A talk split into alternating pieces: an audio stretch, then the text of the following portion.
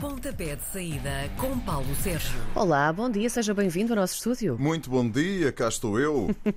Paulo Sérgio, chegámos à última estação, literalmente, da Liga Portuguesa 2021-2022, a jornada 34. Está tudo resolvido para 15 dos 18 clubes, mas vamos passar os nove jogos em revista hoje. Já esta noite, depois das 8 e um quarto, o Benfica fecha a temporada em casa do Passos de Ferreira. Diz aqui a história que o domínio das águias é esmagador nos jogos contra os castores. Com toda a gente à beira de férias, é de acreditar que se engana a história ou não? Olha, eu acho que sim, até porque, eh, repara, o ano passado o Benfica ganhou aqui por 5-0. A equipa do Passos de Ferreira já há muito tempo que garantiu a manutenção. Com eh, César Peixoto subiu muito de eh, produção. O Benfica, e olha-se para os convocados de Nelson Veríssimo para este último jogo do atual técnico encarnado, e percebe-se que há ali uma tentativa de dar a oportunidade aos mais jovens. O técnico encarnado já disse que vai mesmo apostar no 11 titular em alguns dos jogadores. Ele disse uma coisa interessante, que este vai encarar este jogo como se fosse o primeiro jogo da próxima temporada. Hum. Ele não vai cá estar na próxima temporada Sim. e, portanto, é mesmo aqui para dar lugar aos novos. O Passos de Ferreira tem muita gente lesionada, também alguns jogadores castigados. Eu não consigo olhar para estes jogos e dizer assim, o Benfica. O histórico diz que o Benfica tem, de facto, enfim, passa tranquilamente em passos de Ferreira. Mas eh, nesta altura, com toda a gente já na, com a cabeça a pensar em banhos, até porque está um calor infernal em Portugal nesta péssimo. altura, uh, eu acho que os jogadores, quer de um lado, quer do outro, vão cumprir estes 90 minutos com o seu profissionalismo habitual. Ninguém. Ouvi um treinador esta semana na antevisão destas partidas, o Mário Silva do Santa Clara, dizer nem a feijões os jogadores gostam de perder. E é, Sim, verdade, é verdade, nem naquelas peladinhas que eles fazem nos treinos. E portanto será normal que o Benfica ganhe em passos de Ferreira, também será normal que o Passos de Ferreira se queira despedir com uma, com uma surpresa. Eu acho que lá para Alice não diria melhor, mas, é, mas é mesmo assim. A parte mais interessante desta jornada acontece toda amanhã, às três e meia da tarde. Vão jogar-se à mesma hora o Tondela Boa Vista, o Moreirense Vizela e o Aroca Belenense Chade. Ora bem, vamos por partes. Para o Tondela, o Moreirense e a Belenense Chade, esta é a cartada final, porque dois um, vão descer diretamente e um fica no lugar de play-off de descida. Bom, vamos por, eh, vamos por partes. Eh, o Tondela é a equipa que parte na pole position, utilizando uma linguagem eh, do automobilismo. Porquê? Porque está no 16º lugar, tem 27 pontos e só depende de si própria para conseguir, de facto, a manutenção. Uma vitória frente ao Boa Vista garante a manutenção à equipa do Nuno Campos e depois, primeiro a Taça de Portugal e depois lá começará a pensar em como vai resolver a questão do play-off seja lá também com quem for, porque também ainda não Sim. se sabe quem é que vai ficar na posição de play-off. Nesta altura, na segunda liga, é o Desportivo de, de Chaves. Mas atenção, porque o Tondela, nos últimos eh, cinco jogos para a Liga Portuguesa, não conseguiu eh, vencer e, portanto, vai ter que se superar. Na primeira volta, 1 a 1. Na época passada, o Tondela venceu por 3-1 e eu acredito que o Tondela, apesar da pressão toda que vai estar sobre a equipa, vai estar, obviamente, ali à procura de vencer este encontro. Do outro lado, tem um Boa Vista muito tranquilo, já com a manutenção garantida e, portanto, é uma equipa que muito descontraídamente pode aproveitar erros que se forem cometidos pela equipa do Tondela. No segundo lugar, digamos assim, desta, desta grelha de partida Sim. para a última jornada está o Moreirense. Uh, o Moreirense vai jogar com o Vizela.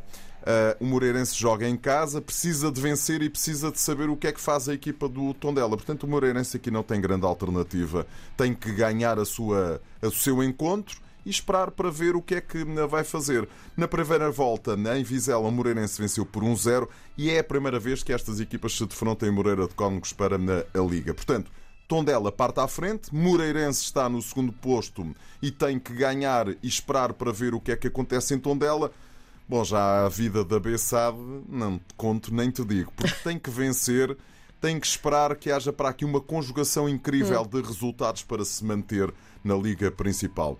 Estou em crer que depois daquilo que aconteceu na semana passada frente ao Famalicão, a Bessade só mesmo com uma conjugação completa dos planetas é que se vai manter na, na Liga Principal e, portanto, na, eu muito sinceramente dou já a Bessade como na descida de divisão Certo. e depois discutir quem é que vai ao play-off. Tondela parte na frente, tem que ganhar, só depende de si próprio. O Moreirense tem que ganhar e ficar à espera. Ora, às seis da tarde há um derby de destinos de férias, digamos assim, na Madeira, quando o Marítimo e o Portimonense se enfrentarem.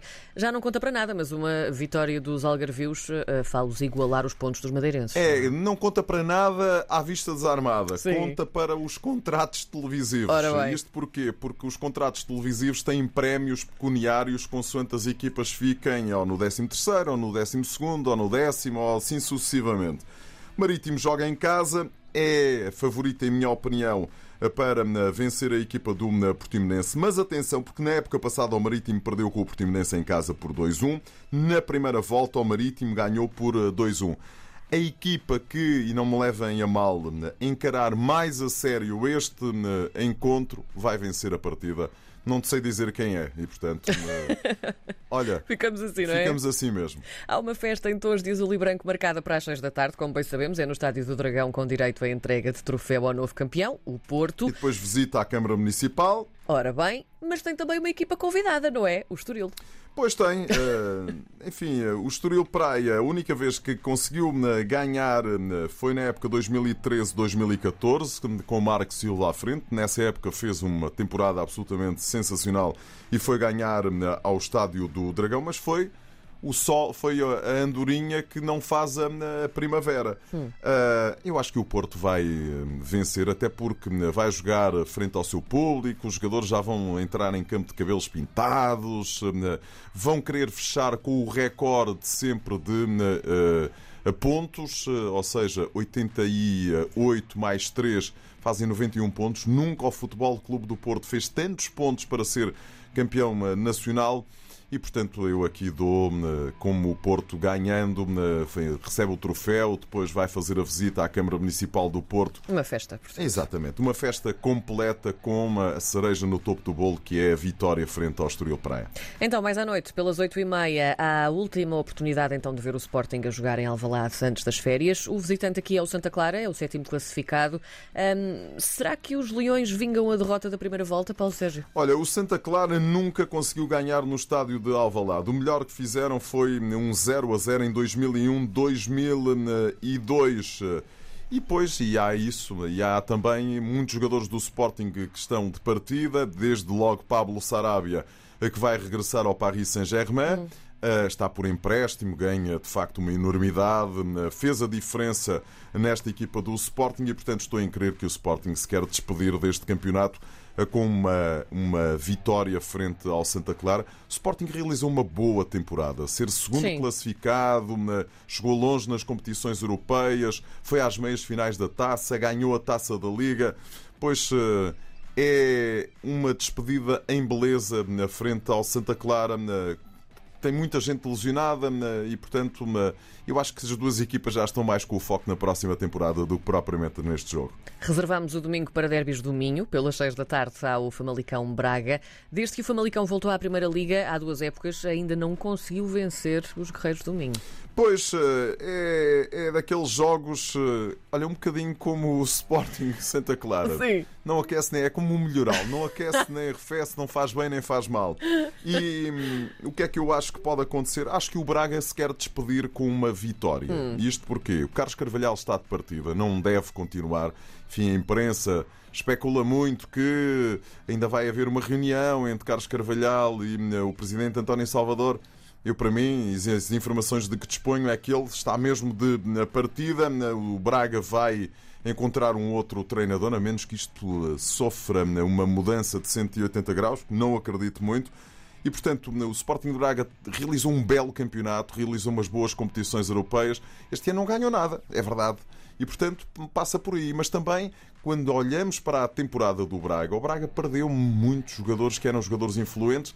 Carlos Carvalhal lançou outros meninos, outros miúdos, e ainda vão conseguir fazer a venda do Ricardo Horta para o Benfica, quase uma certeza. E, portanto, eu estou em crer que o Sporting de Braga se quer despedir com uma vitória frente ao Famalicão e não vai desperdiçar essa oportunidade. Finalmente, às oito e meia da noite, temos um interessante Vitória de Guimarães, Gil Vicente. O primeiro ainda pode ir à Europa, contando com o azar do Tondela na Taça de Portugal. O segundo vai, de certeza, à Europa. É, e, e repara, é um derby minhoto, mais um derby minhoto. Não conta para rigorosamente nada. O Vitória de Guimarães vai estar no domingo, de domingo a 8, às 5 e um quarto da tarde, frente à televisão, a rezar para que seja o Porto ganhar a Taça de Portugal para chegar à segunda pré-eliminatória da Liga Conferência. E, portanto, eu acho que se resume apenas a uma questão de fé esta última parte da temporada do Vitória de Guimarães, que está a reorganizar o plantel para atacar essa, esse desidrato e esse objetivo. Ponto final, parágrafo. Muito Futebol bem. internacional. Vamos a isso. Nina, continuamos eh, em Inglaterra, mas para mais uma decisão da temporada. Na final da taça de Inglaterra, amanhã, 16h45, estádio do Wembley, mítico estádio do Wembley, o Liverpool a jogar com o Chelsea. Ora, o Liverpool procura a oitava vitória na taça de Inglaterra. A primeira foi em 1965, a última em 2006 perdeu, curiosamente, pela última vez, numa final de uma taça de Inglaterra em 2012, frente ao Chelsea, que é o adversário de amanhã à tarde, e portanto vamos lá ver se não há aqui uma repetição daquilo que se passou em 2002. Perderam nessa altura por duas bolas ou uma. O Chelsea é eh, a procurar a nona vitória na FA Cup. A primeira foi em 1970, a última em 2018. Perderam no ano passado, surpreendentemente, frente ao Leicester. Se me disseres assim, qual é o favorito? Liverpool. Liverpool né, já ganhou a taça da Liga. Pode, e eu acho que é o favorito para ganhar esta taça de Inglaterra. Uhum. Está na final da Liga dos Campeões. O campeonato está um bocadinho mais complicado porque o Manchester City não dá amostras de né, perder né, de facto o folgo. Depois temos na, na, na Série A italiana essa grande decisão entre quem vai ser o campeão, eh, que está entre os dois clubes de Milão. No domingo à tarde, 5 da tarde, Milan-Atalanta. Depois, às 19h45, Cagliari-Inter de Milão. O Inter tem que ganhar e esperar que haja uma escorregadela por parte do uhum. Milan para depois, na última jornada, se perceber quem é que pode ser campeão, porque na última jornada o Milan vai ao Sassuolo, o Inter recebe a Sampdoria. Vamos ver quem é que tem mais coração nestas eh, últimas eh, duas rondas da Série A italiana e estamos quase de férias. É verdade, está dado o pontapé de saída por hoje. Obrigada, Paulo Sérgio. Beijinho, boa semana.